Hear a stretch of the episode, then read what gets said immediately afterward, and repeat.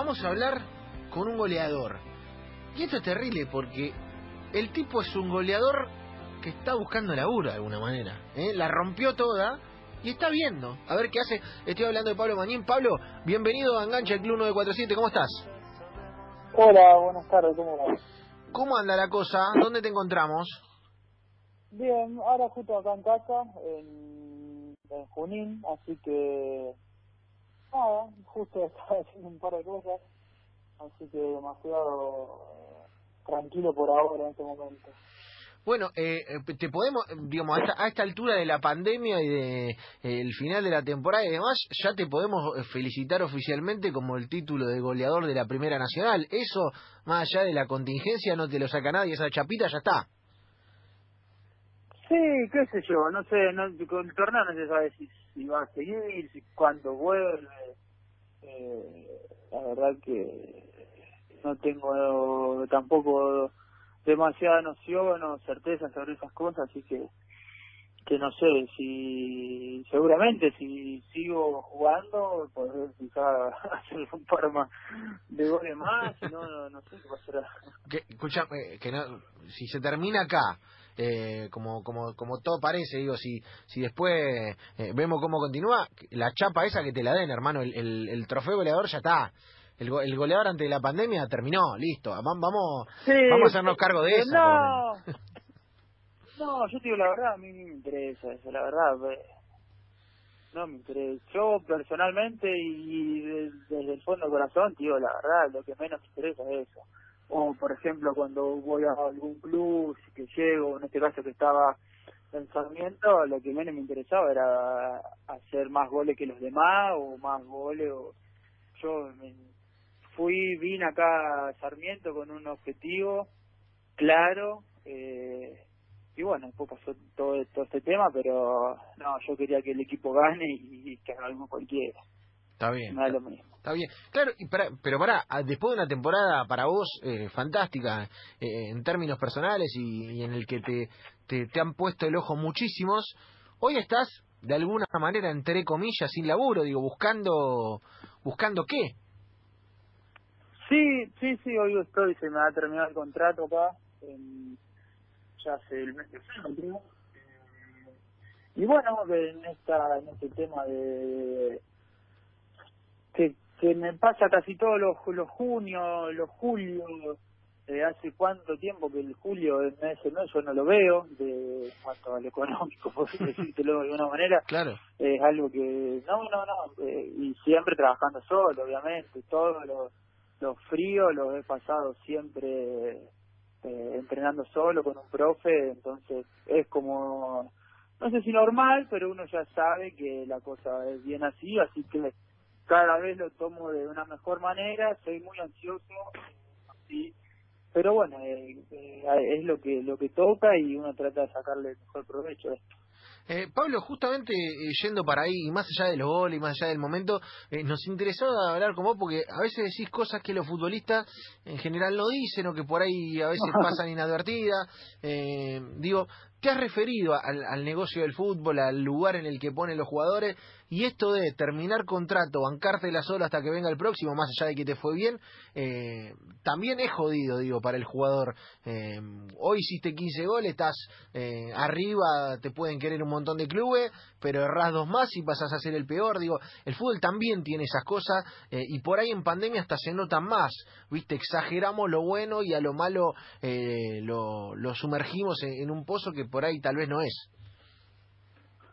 Sí, es, es así. Es, es- es como digo, es un es muy efímero el, el- este este esta jungla en la que estamos metidos nosotros es, es tremendo. Uno, ustedes, no sé si lo alguno ha jugado, pero cada parte lo puede decir. Yo hoy, hoy en este momento sí, me llaman todos, pero hace cuando tenía 20 años que no había jugado dos partidos, no te llama nadie. Y eso es verdad, que están los que te llaman ahora porque te dicen, eh, amigo, eh, eh, ¿te acordás de eso? ¿Te acor-?" Y de- hay momentos que el teléfono no- ni mi mamá me llama a veces. Entonces, con suerte me llama mi vieja.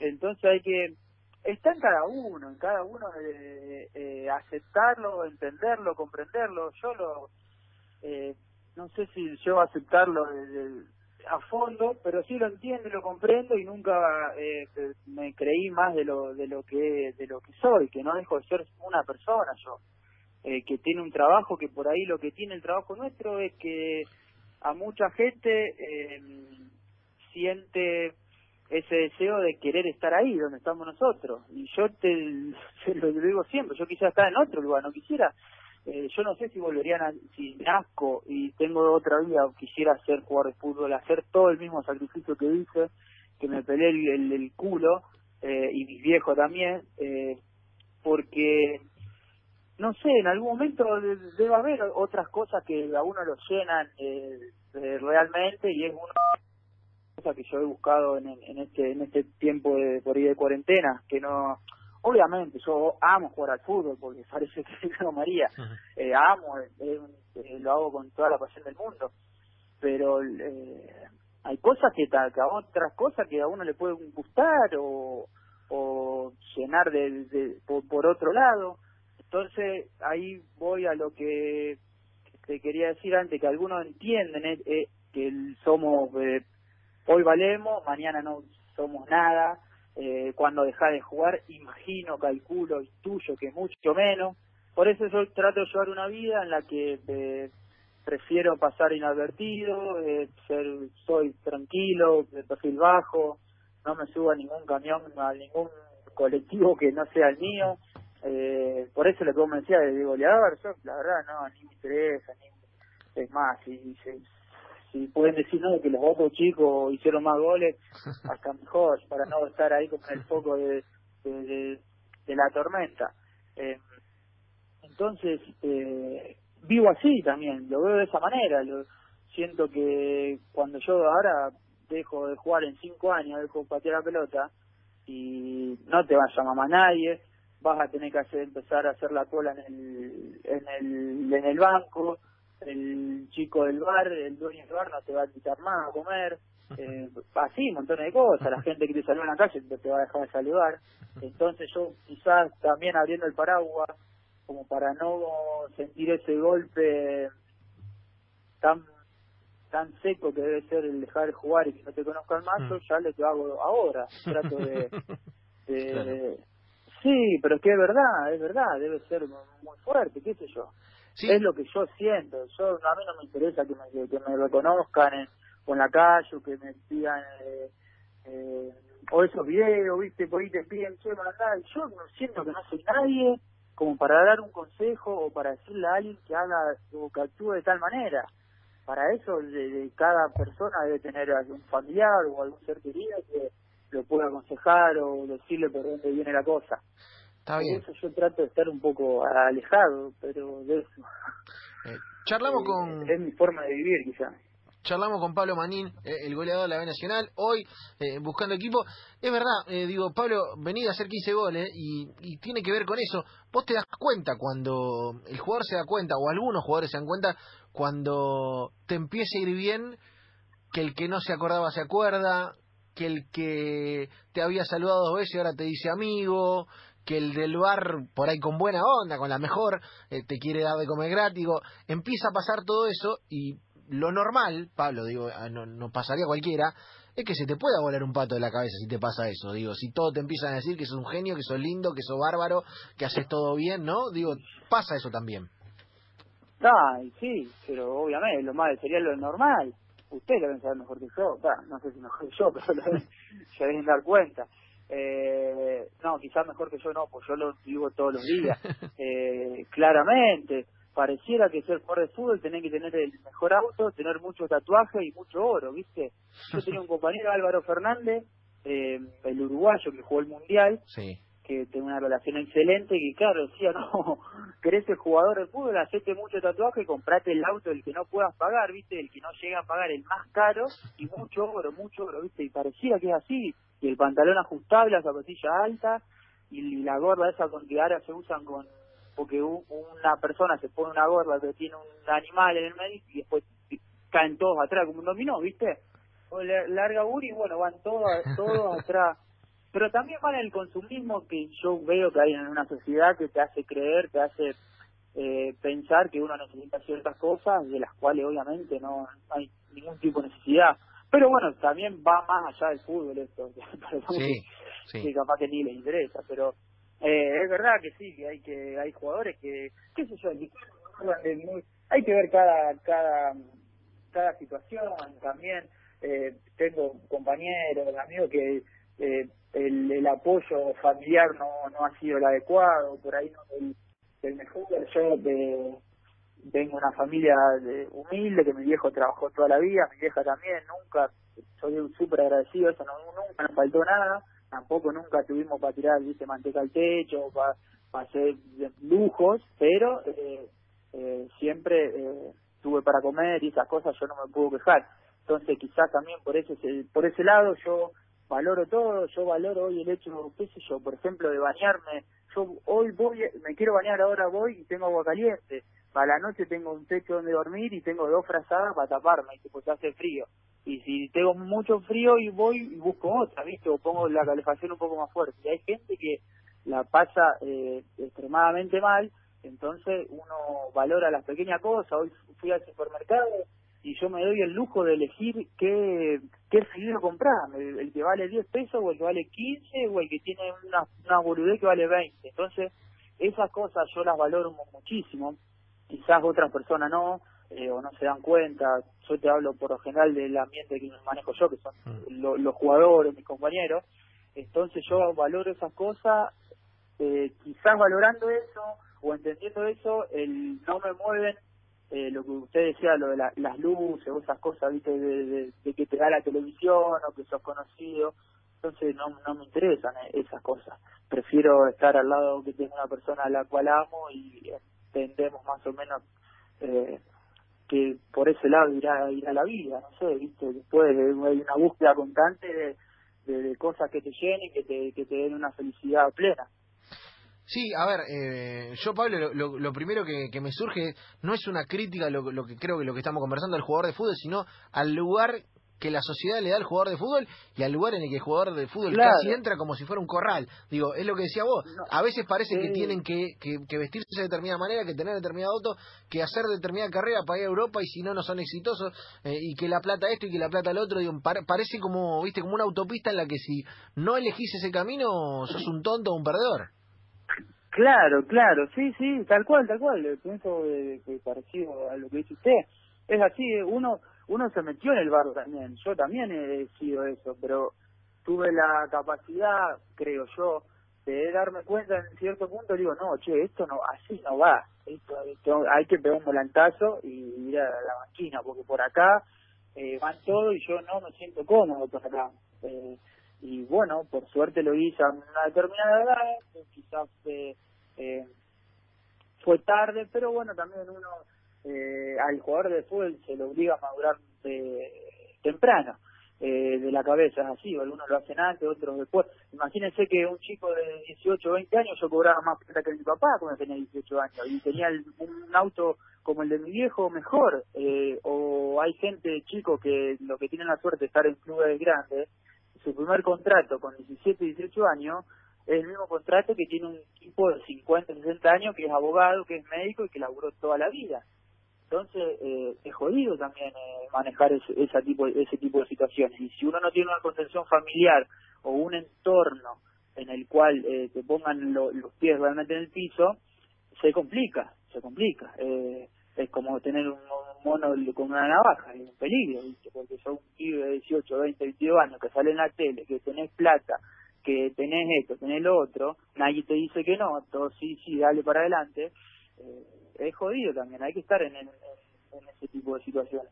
Sí, y también eh, incluso eh, algo que tiene que ver con que eh, cuando servís y cuando mm, haces el gol del fin de semana y sos lindo, sos alto, sos rubio, sos fenomenal, ahora cuando te mandaste dos cagadas, dejaste de servir y hay que seguir con esa vida y hay que seguir acostumbrado a esa vida y hay que seguir acostumbrado a que te llamen. Digo, eh, ustedes mismos, los jugadores, saben de los casos de, che, mirá tal se la pegó, che, mirá tal como terminó, che, mirá tal anda con quilombo y era un fenómeno. Eh, digo, eso está en el mundillo del fútbol.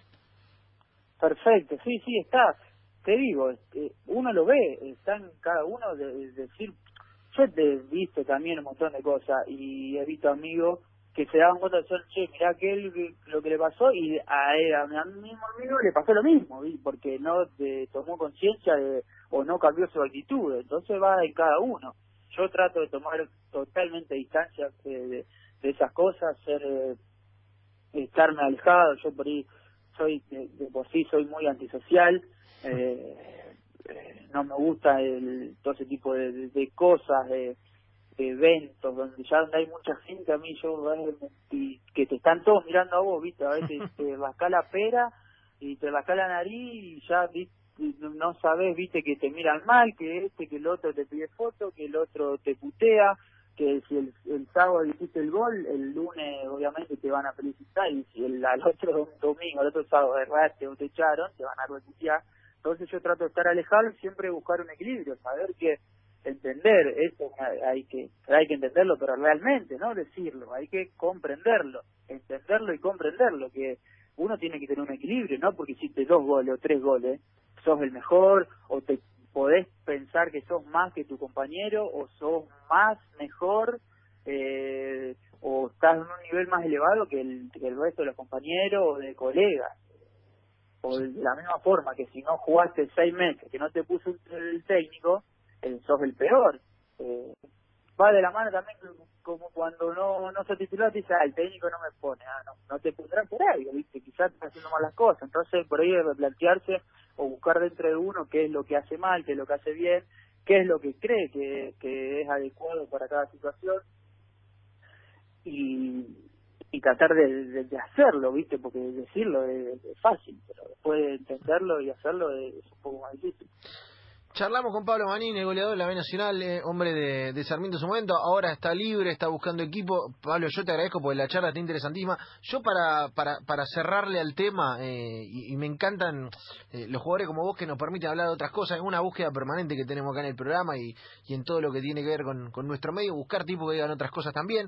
en eso de, de, todo lo que hablamos, también hay una necesidad de no mostrar fragilidad, ¿viste? De, de que siempre sos fuerte, de que siempre estás bien, de que siempre eh, estás al máximo, de que eh, tenés que mostrar una vida privada, eh, viste, con, grandilocuencia, porque si no sos frágil y si sos frágil no servís. También hay una, una especie de concepción del futbolista así, ¿viste? Sí, sí.